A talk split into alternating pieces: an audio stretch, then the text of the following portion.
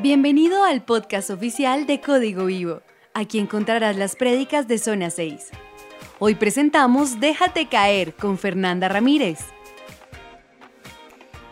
El pueblo siempre vio manifestaciones desde que lo sacó de Egipto.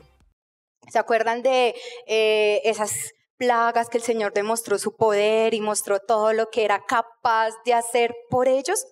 Pues bueno, creo que al pueblo no le bastó todas esas demostraciones. Porque cuando una vez llegaron al desierto, al camino para llegar a esa tierra prometida, tenían que ellos ver más pruebas y tenían que ver más circunstancias, más cosas para que el Señor afirme que estaban con ellos. Y yo creo que aquí más de uno el Señor nos ha mostrado su fidelidad en cada una de las promesas que Él nos ha dado, ¿cierto? Los corazones del pueblo estaban completamente duros y eran de un corazón vaga que eh, ese corazón vago les hizo perder todo. Un corazón vago, ¿qué es? Es tener la duda entre dos cosas. En este caso el pueblo como que quería estar en Egipto, pero también quería avanzar con el Señor. ¿Sí? Entonces es tener una dualidad en nuestros corazones y eso es lo que le, hicieron a ellos perder el foco, perder la visión realmente de qué era lo que querían. Yo no me imagino al Señor Jesús, si muero, no muero, si muero. O sea, no, el Señor fue decidido en lo que quiso. Aún así, ni siquiera Jonás. O sea, Jonás decidió no ir. O sea, por lo menos tomó una decisión y fue no ir a Nínive que ya las circunstancias del Señor fue irrumpir y hacer que fuera porque ese era su propósito, pero es tomar una decisión. Y a esto yo los animo a que si el Señor les ha dado una promesa, ustedes no vaguen en si creo, no creo, el Señor lo va a cumplir, no lo va a cumplir, pero es que yo me comporto de tal manera que no voy a recibir esa promesa.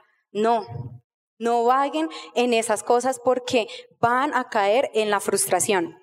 Esta semana yo estaba escuchando una prédica eh, y la predicadora hablaba acerca de, mm, digamos, cuando no se suelta una persona o, cuando se tiene como esa duda de qué hago si alguien me gusta o no. Sí, a mí me gusta escuchar mucho esas cosas porque creo que dan sabiduría.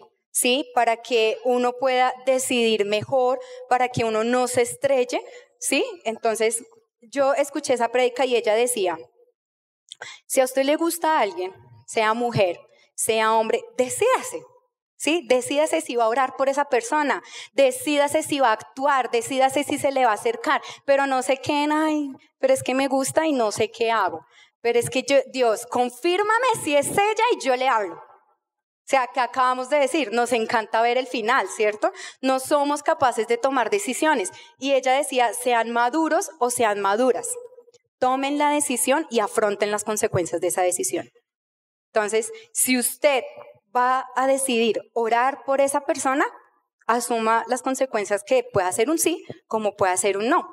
Pero atrévase a hacer algo. Y no solamente en esa área, en muchas cosas más, en un trabajo. Yo les cuento personalmente, hace muy poco me independicé eh, y no ha sido nada fácil. no ha sido nada fácil porque han habido meses que no, ni para qué les cuento. ¿Sí?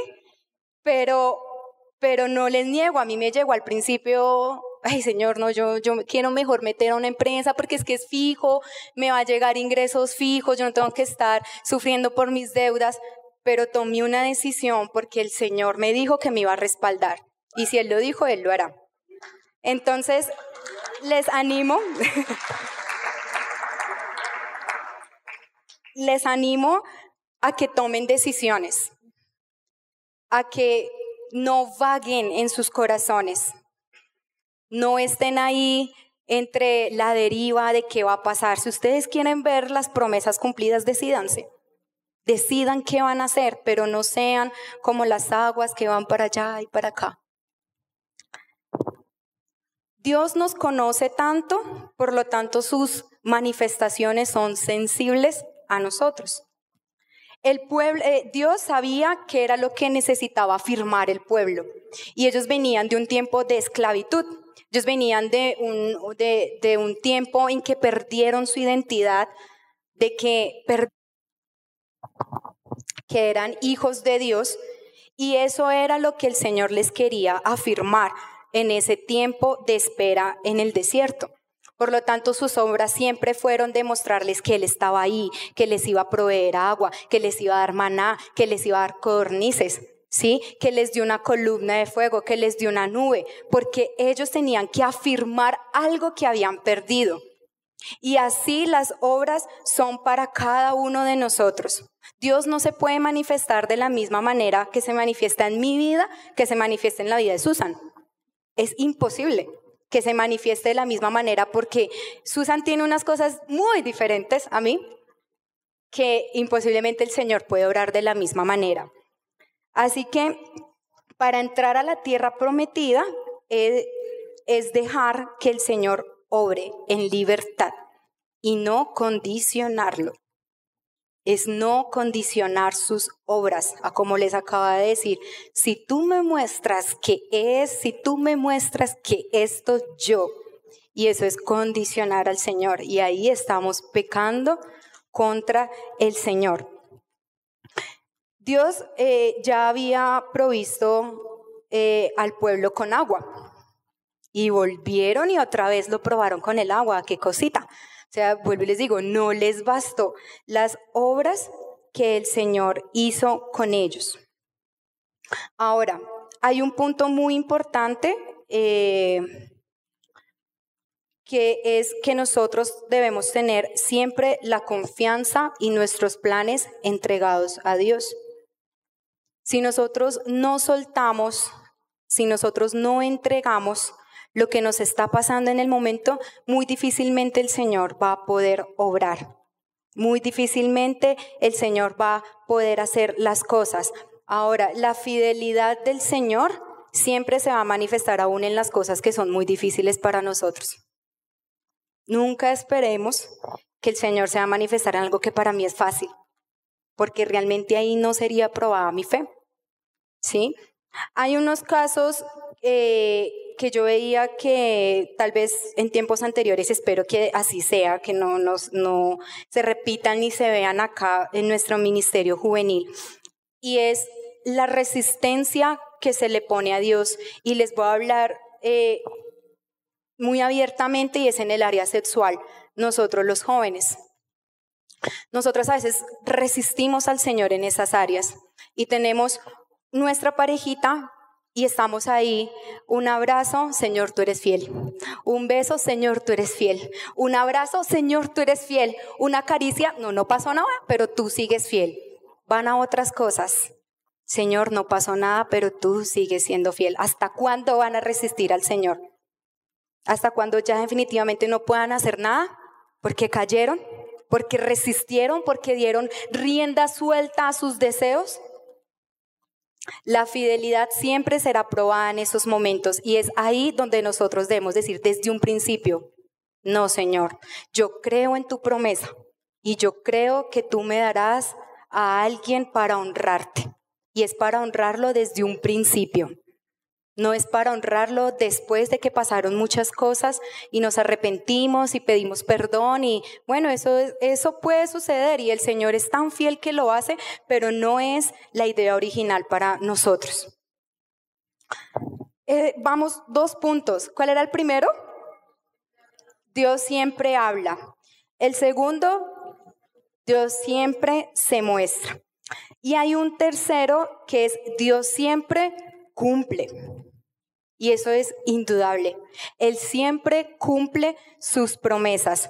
Y qué triste para esta generación, ¿no? Porque el Señor dice que en su ira, Él dijo, esta generación no va a entrar a esta tierra prometida. Yo no quiero que eso me pase a mí en mis promesas. Que el Señor me diga, Luisa, no vas a recibir, porque no confiaste, porque desobedeciste, porque me probaste, porque dudaste. Yo quiero que el Señor cumpla en mi vida y quiero que cumpla en la vida de ustedes también. Que cumpla esas promesas. Pero para ello también nosotros debemos soltar, debemos confiar en el Señor. Debemos leer su palabra, debemos descansar, debemos soltar esa situación, ya sea económica, que nos atormenta y dejar que el Señor sea el que obre. Les decía ahora que el pueblo anteriormente ya había visto al Señor manifestarse con agua, ¿sí? Ellos llegaron a, otro lugar y también tenemos sed, tenemos sed. Entonces el Señor lo que hizo fue convertir las aguas amargas en aguas dulces. Ay, qué bonito. O sea, el Señor cambió una situación tan fea en algo lindo y eso no lo vieron. Sea, no les bastó ver las obras tan maravillosas que el Señor había hecho. Y yo creo que su ira también dependió, aparte de su actuar, aparte de todo lo que hicieron, porque volvieron a probarlo en lo mismo. Volvieron a probarlo en lo mismo y fue en el agua.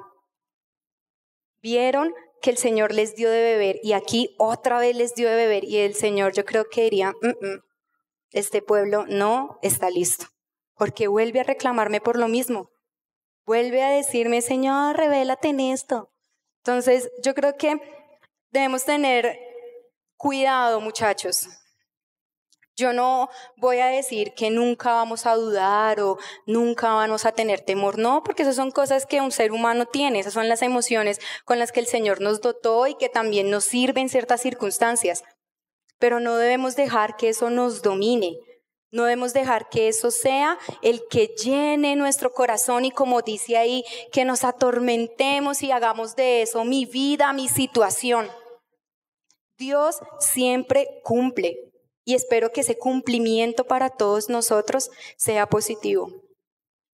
Sea positivo, que aquí hayan familias que amen al Señor, que aquí hayan ministerios que honren al Señor, hayan negocios, trabajos, empresas, que todas esas cosas se cumplen y no se queden simplemente en el olvido de que, bueno, pues el Señor me ha prometido esto y realmente no, nunca se cumplió o yo no he visto, o ahora cantábamos, tu promesa sigue siendo ahí, tú eres fiel, Señor. Y que eso que cantamos a nuestro corazón y realmente nosotros vivamos en una vida en confianza, vivamos en una vida en fe. Finalmente, en Hebreos me encanta porque eh, aquí el autor habla sobre tres tipos de reposos, de reposo habla sobre el reposo de la tierra prometida, que era el lugar a donde él quería llevar al pueblo de Israel, a ese reposo, a ese descanso en donde podían dejar la esclavitud, donde podían dejar los temores, en donde podían dejar las dudas y empezar una vida maravillosa de confianza. Habla de un reposo de todas nuestras obras y es, es esa oportunidad que nosotros tenemos ya de descansar en el Señor, de todo lo que hemos hecho aquí en la tierra, espiritual, secular, aunque en mi caso es secular, no porque todo lo que hacemos es espiritual, pero descansar de el trabajo, descansar de los problemas, descansar de las obras. Y el tercer reposo que él habla es del reposo eterno. Y es ese reposo que nos espera a todos, allá cuando estemos una vez en la eternidad con el Señor. Ese reposo en donde no habrá dolor, dice la palabra, en donde no habrá llanto, donde no habrá enfermedad, donde no habrán dificultades, donde no habrá desunión, porque todos estaremos con un solo propósito, y es adorar a nuestro Padre eterno. Pero si nosotros no sabemos recibir el reposo temporal de aquí, ¿cómo vamos a disfrutar ese reposo eterno? Disfrutemos del reposo que el Señor nos da acá. Y el reposo tal vez no es tan visible como en el pueblo de Israel que nos lleva a un pueblo, no. El reposo aquí es nuestro reposo diario, es Cristo nuestro reposo. Diariamente vamos a ese reposo y el Señor nos guía a ir a ese reposo que es nuestra comunión con el Señor Jesús. Ese es nuestro reposo diario, chicos. Y por eso yo les digo, suelten las cosas.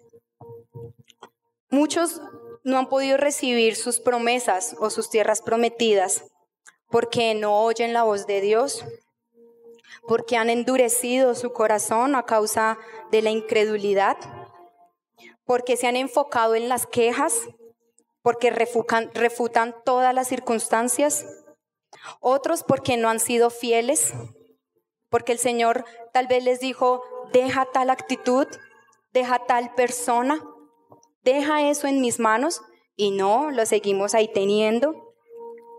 Porque a pesar de las manifestaciones no creemos, porque creemos que necesitamos, mejor dicho, un terremoto para que nosotros podamos avanzar. Porque no hemos tomado decisiones, porque no hemos cambiado nuestro carácter, porque divagamos en nuestro corazón o porque simplemente no sabemos qué es lo que queremos. Y eso también pasa. Si no tenemos un norte para que esa promesa se cumpla, no va a pasar nada. Debemos saber qué es lo que queremos. Pongámonos en pie. Pensemos en todas esas promesas que el Señor nos ha dado, aquellas palabras que el Señor nos ha dicho y pensemos en qué parte del proceso nos encontramos. Si nos estamos quejando o estamos preguntando por qué, Señor, cuándo. Y quiero que meditemos en esto. Para poseer la tierra prometida se requiere fidelidad, confianza y sobre todo descansar en su palabra. Descansemos hoy muchachos. Soltemos todo yugo de temor. Soltemos toda duda e incredulidad y si tenemos que pedirle perdón al Señor por desconfiar en lo que Él puede hacer, hagámoslo pero no permitamos que estas raíces queden en nuestro corazón. No permitamos que la raíz de la duda nos lleve a la amargura, a la frustración, a la desesperanza. Y Dios nos guarde de no cometer cosas, como les decía en un momento esta mujer de hace dos semanas. Porque yo creo que esa mujer tenía promesa el Señor nos da promesas a todos, pero por un tiempo ella perdió el foco, perdió el norte, desconfió, dudó y la llevó a una decisión que no debería ser. Gracias, Padre Santo. Damos porque tu palabra es fiel y digna de creerla. Tu palabra es nuestro reposo tu palabra es nuestro descanso en los momentos más difíciles. Gracias porque en medio de el cumplimiento de la espera podemos decir que por ti Jesucristo es que podemos esperar. Que tú eres nuestra fuerza, Jesús. Que tú eres el que hablas tiernamente a nuestro corazón. Que tú eres el que nos guías que tú eres el que nos muestras el camino por el cual debemos andar. Tú fijas tu mirada en nosotros, ves nuestras debilidades, Señor. Sabes que en ocasiones luchamos con la fe, a veces luchamos porque no vemos nada, pero no necesariamente necesitamos ver algo para creer. No necesitamos saber que el Señor nos muestre todo lo que pasará en nuestra vida para creer. Simplemente dejemos que el Señor obre día a día y pronto, con una sorpresa, Él nos sorprenderá. Él mostrará su poder. Esperamos que hayas disfrutado esta enseñanza. Suscríbete a nuestro podcast en tu plataforma preferida y síguenos en nuestras redes sociales, arroba código vivo cc. Para más información sobre nuestro ministerio, visita www.códigovivo.org.